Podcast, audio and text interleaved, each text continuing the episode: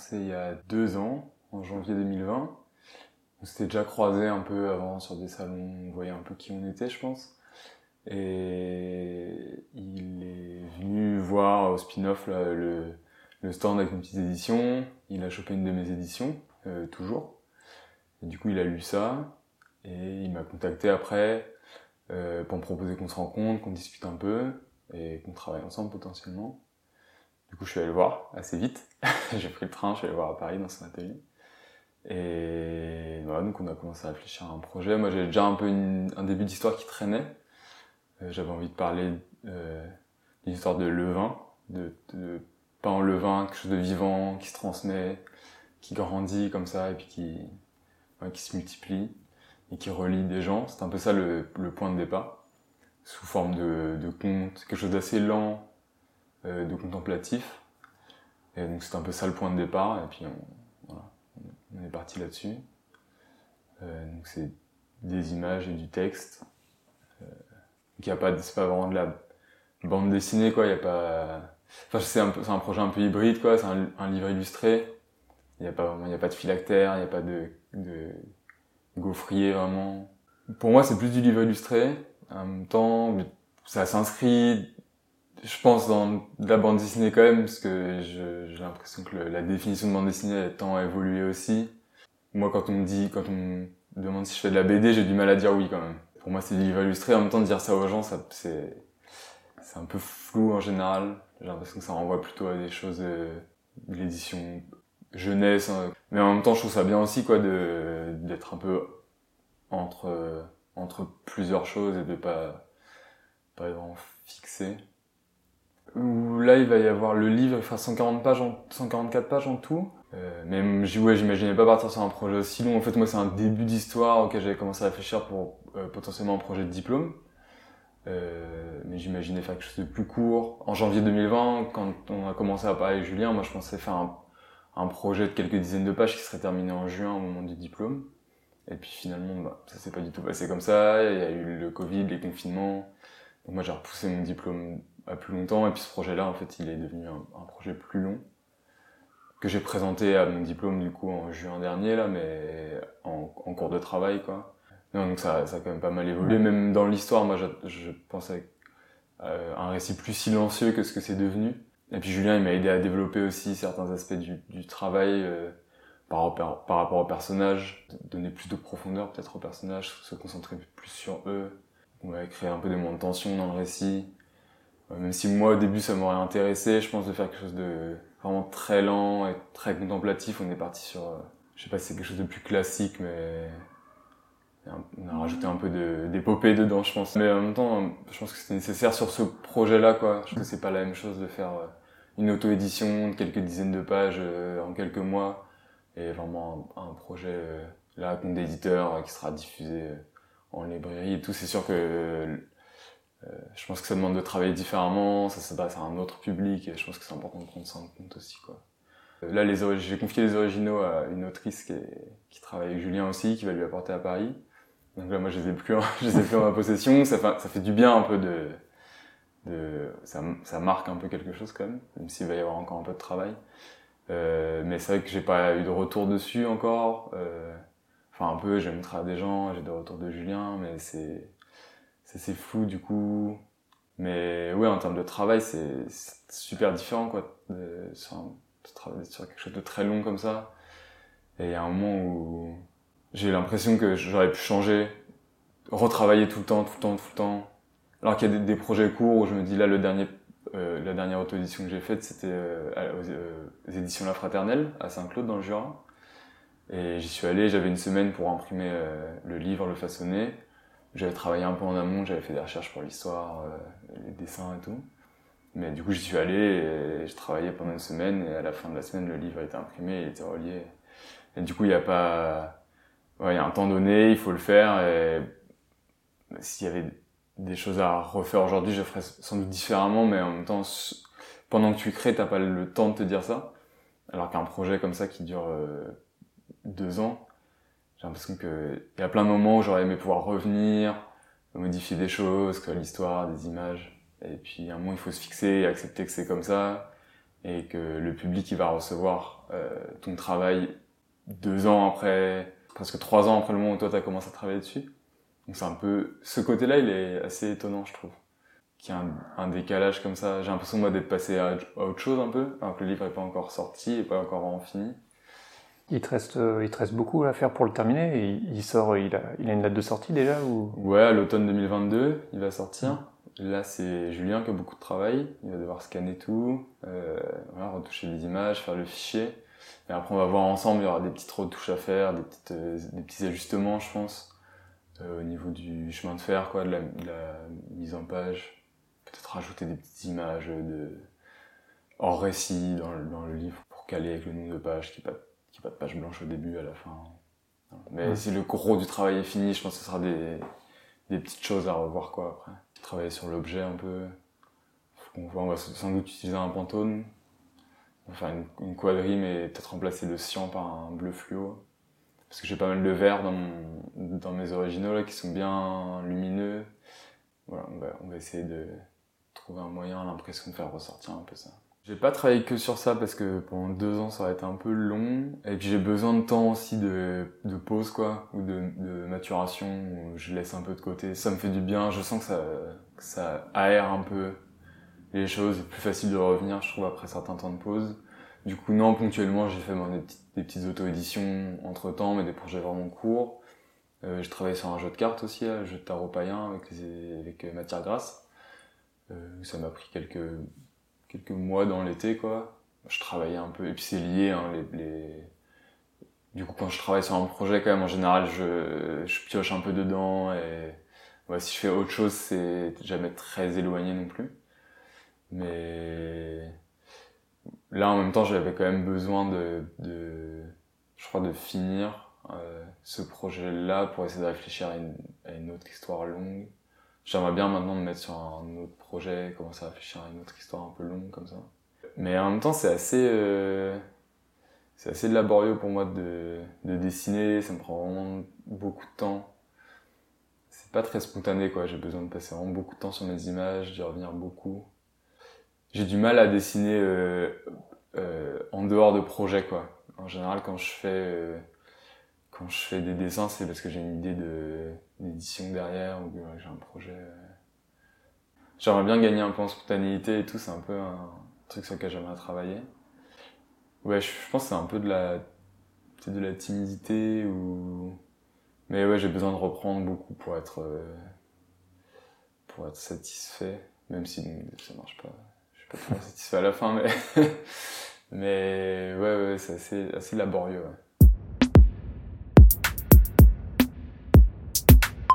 Pour la plupart des projets que je fais moi, en auto-édition, ou j'imprime en sérigraphie, j'ai pas vraiment d'originaux, euh, je travaille, euh, je fais mon trait, je fais mes dessins, je fais, mon trait, après je prépare mes fichiers sur l'ordi souvent. Donc là je me suis dit que c'était une autre technique d'impression, il fallait que j'en profite aussi pour essayer d'autres choses, c'était un peu le, voilà, l'occasion de faire ça. Donc j'ai travaillé à la gouache, c'est des, des, des lavis de la gouache mais travaillé très très liquide, euh, très transparent, on dirait de l'aquarelle quoi, presque dans le rendu.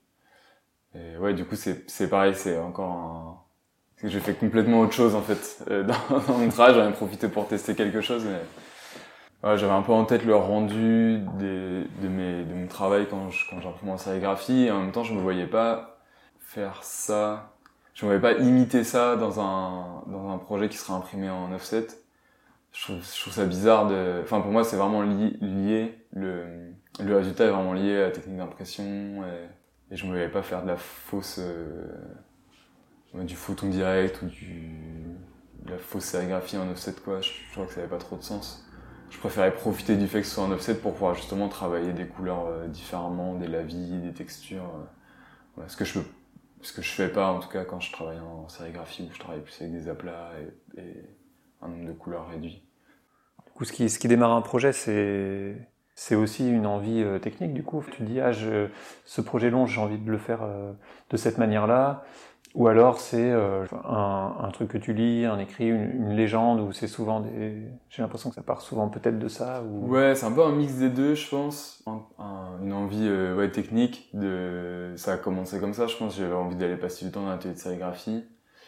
J'aime vraiment bien ça, les ateliers d'impression. Avant d'être aux Arts Déco à Strasbourg, j'étais à Estienne à Paris. J'ai fait un DMA gravure. Et puis c'est un peu ça qui m'a amené à venir à Strasbourg, quoi. Parce que j'étais dans l'atelier livre à Strasbourg, en fait, j'étais pas en illustration. Et du coup, je suis allé là-bas parce qu'en en gravure, j'ai découvert un peu ça, quoi, le, le, le bonheur de l'impression, de manipuler des beaux papiers, d'avoir les mains dans l'encre, d'être avec les presses. Voilà, donc j'ai eu envie de continuer un peu ça et d'aller plutôt du côté de l'objet, quoi, livre. J'ai intégré l'atelier livre euh, à Strasbourg. Et puis euh, j'avais mis un peu de côté les premières années le dessin et la narration. Et puis à force de côtoyer des gens euh, à l'école qui étaient dans l'atelier d'illustration, ça m'a un peu donné envie de tourner de ce côté-là. J'ai des amis qui faisaient des, éditions collectives, qui m'ont proposé de faire des images dedans. Du coup, ça m'a un peu relancé dans ce truc-là du dessin et de la narration. Et ouais, du coup, il y a des moments où juste je me disais j'ai envie d'aller dans l'atelier, j'ai envie de voilà de choisir, de choisir du papier, d'imprimer, de façonner quelque chose, d'avoir un objet à la fin. Je pense qu'au début il y a eu ça et je me suis dit il faut quand même que je raconte quelque chose parce que fabriquer un objet c'est bien mais il faut réfléchir à, ce qu'il y a dedans. Et du coup j'ai fait ça et j'ai voilà j'ai un peu redécouvert le plaisir de raconter quelque chose par des images et le texte, de mettre ça ensemble, euh, de travailler sur la, la séquence. Euh, la narration. Donc c'est un peu venu de là. Après le projet, justement, c'est ça qui diffère aussi un peu avec le projet euh, avec Julien Magnani là, c'est que même si je sais qu'avec lui on peut parler de l'objet, on peut travailler sur ce, ce côté-là, c'est quand même pas la même chose. Je sais que j'ai pas imprimé, qu'il y a, il y a des contraintes euh, plus marquées quoi de, de production, de coûts de fabrication, de, de diffusion. Et Ouais, donc c'est plus venu là de l'envie de raconter quelque chose et de, de faire une histoire, quoi. T'en, t'en parlais tout à l'heure de ton, de, de ta manière de, de, de, faire des histoires qui sont euh, très lentes, enfin assez paisibles, quoi. Dans les plusieurs auto-éditions que, que j'ai lues et puis euh, et puis ce que tu dis de ton projet là avec euh, avec Magnani, j'ai l'impression que c'est un c'est un langage ou un dispositif que tu as mis en place euh, assez rapidement finalement. Ouais, je sais pas trop comment c'est venu. Je pense que dans le premier que j'avais fait, toujours, c'était, c'est vrai que c'était très net, il y avait beaucoup de blanc. Et je pense que c'est un peu un, un, mix aussi de contraintes techniques et d'envie de narration, où je me disais que j'allais faire ce projet-là dans un, un 102 par 72. Et du coup, j'allais avoir mon 32 pages et que j'ai disposé dedans les images euh, que j'avais en tête et le texte. Et voilà, du coup, il y avait, j'ai un peu étiré dedans et, et composé dans cet espace-là.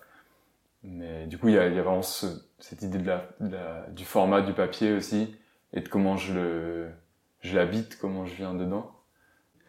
J'avais envie de raconter certaines choses, j'avais des mots que j'avais envie d'utiliser, des phrases que j'avais envie d'utiliser, et puis j'avais des images aussi en tête, et je les ai fait cohabiter comme ça, euh, ensemble dans la page, j'ai composé avec. Ouais, je pense que ça c'est un, ça, un peu improvisé en fait, et voilà, je voulais utiliser 32 pages, donc forcément il y a des blancs qui se mettent en place, puis il faut réfléchir à où est-ce qu'on les met.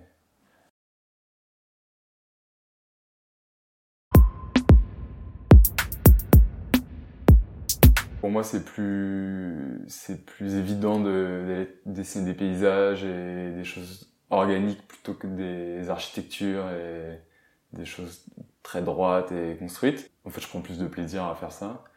Même si j'aimerais bien, ça va sans doute venir aussi à un moment où je vais aller essayer d'autres choses, mais je pense qu'il y a un côté un peu aussi euh, euh, naïf, quoi, qui me fait du bien d'imaginer un peu des, voilà, des, des mondes comme ça, de trucs un peu idéalistes, quoi, de, de communion avec la nature et ouais, je crois qu'il y a un côté un peu naïf dedans, mais mais ça me fait du bien de me réfugier un peu, me réfugier un peu là-dedans quand je dessine et quand je travaille. Euh. J'ai lu un des bouquins de, de William Morris, euh, euh, La source au bout du monde. c'est un, truc qu'il a écrit un peu de fantaisie. c'est un, un, ouvrage. Alors je sais pas à quel point c'est vrai hein, cette histoire, mais qui a un peu inspiré Tolkien aussi pour Le Seigneur des Anneaux. Et ouais, c'est un peu ce genre de récit aussi quoi un peu chevaleresque et, il y a un côté conte un peu et légende. mais j'ai grandi un peu là-dedans. Ma mère était conteuse pendant longtemps. Et quand, on était petit, on était, voilà, on avait un peu ça. on l'entendait travailler ses comptes, on allait voir ses spectacles de comptes. Donc je pense qu'il y a un peu ce, ce truc-là qui m'a, qui m'a accompagné, qui m'a donné goût aussi euh, aux histoires, raconter des histoires. Ça, et puis aussi, euh, c'est pas mal inspiré du travail de Giono, que j'ai découvert il y a pas très longtemps, mais qui m'a pas mal marqué. J'en ai lu pas mal depuis que j'ai découvert ça. J'en ai relu.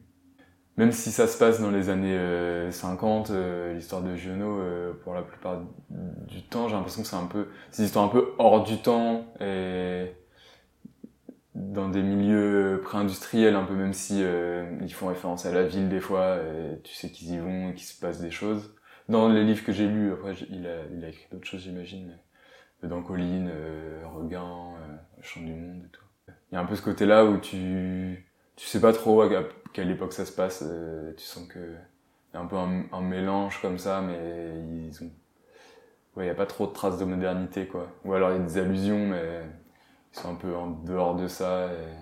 Il y, a, un rapport à la, nature et aux choses qui les entourent. Tu sens que les personnages ils font partie de, quelque chose et ils sont. Il y a un lien comme ça entre, tous les éléments quoi, des collines dans lesquelles ils vivent et qui ils font vraiment partie de ça. C'est un peu ce, ce côté-là aussi qui me plaît. Je crois.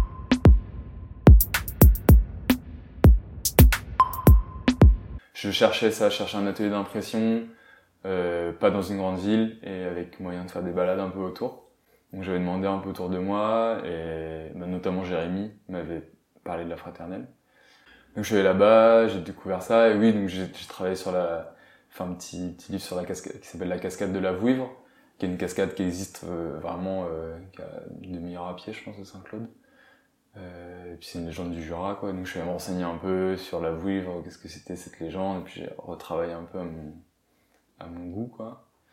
Et puis là pour le, le deuxième, euh, donc pareil c'est la cabane du Mont Bayard, c'est une petite, une petite cabane euh, qui est en haut d'une des montagnes qui surplombe euh, Saint-Claude, donc existe, à laquelle moi j'étais allé faire des balades et tout. Qui est assez étonnante en fait, le chemin de randonnée il passe vraiment dans la cabane, t'es obligé de traverser la cabane pour euh, pour continuer ta route quoi, pour passer de l'autre côté. Et malheureusement, là, j'avais qu'une semaine et en fait, je, je, pensais que ce serait plus tranquille que ça. J'avais pris mes chaussures de rando et tout, mais j'ai pas du tout eu le temps d'aller marcher. C'était beaucoup trop intense. J'avais pas assez avancé avant. Euh, je m'étais pas assez avancé en amont. Du coup, j'ai vraiment passé la semaine dans l'atelier euh, du, du, matin au soir. Euh, j'ai pas eu le temps d'aller me balader.